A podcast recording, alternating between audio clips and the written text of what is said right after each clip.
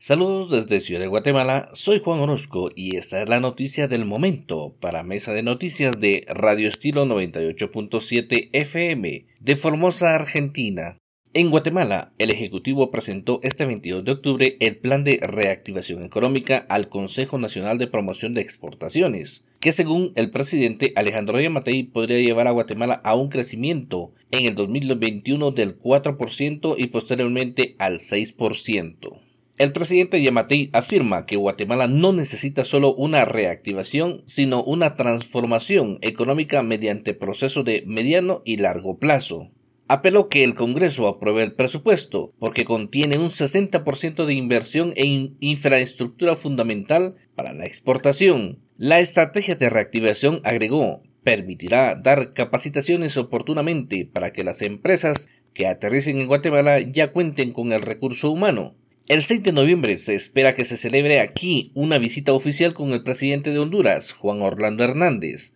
para avanzar en la unión aduanera y posteriormente, el día 13, sea con el presidente de El Salvador, Nayib Bukele, con quien Yamatei busca avanzar con los cielos abiertos que permitirían que los vuelos entre ambos países sean domésticos y abaraten su costo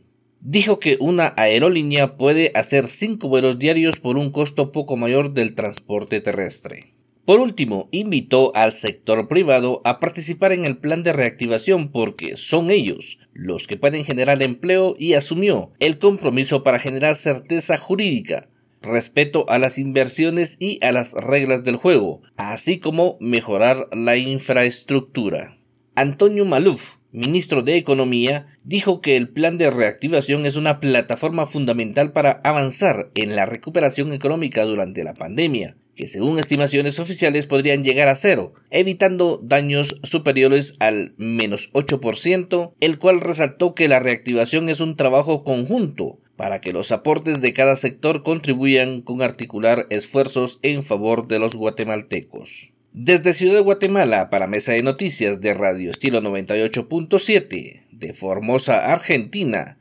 Bendecido lunes, reporta Juan Livardorosco.